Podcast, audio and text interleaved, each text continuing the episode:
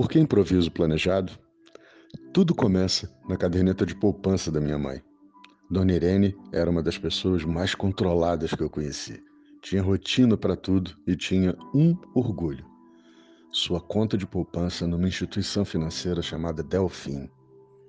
Um dia, eu cheguei da escola e minha mãe não estava. Me contaram que ela estava bem, mas estava no hospital. Quando encontrei minha mãe, ela estava com o pé e parte da perna enfaixados esperando o diagnóstico. Era apenas um raio-x, mas tudo naquele tempo parecia ser mais difícil. Horas depois, chega o veredito do médico. Havia três fraturas e uma torção grave. Em nosso pequeno quintal havia o limo que fez minha mãe escorregar e, no giro do corpo, em fração de segundos, trouxe um evento inesperado que custou nove meses para ser resolvido um parto.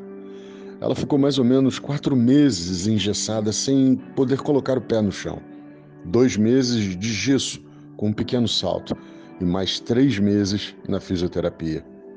O plano da poupança era dar entrada numa casa. O pé quebrado obrigou a lançar mão de todas as suas economias. Deslocamentos para o hospital, remédios, ajudar nas despesas da casa queimaram a pequena reserva do seu grande plano em poucos meses. Essa é a história que me fez batizar esse podcast. Você pode ter grandes planos, mas a vida trará oportunidades, digamos, em que farão brotar os improvisos aos montes. Por esse motivo, eu decidi convidar pessoas para dividir um pouco de seus planos em improvisos conosco. Por quê?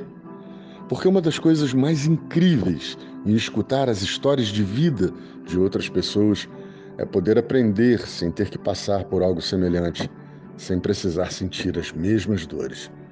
Bem-vindo, bem-vinda ao improviso planejado.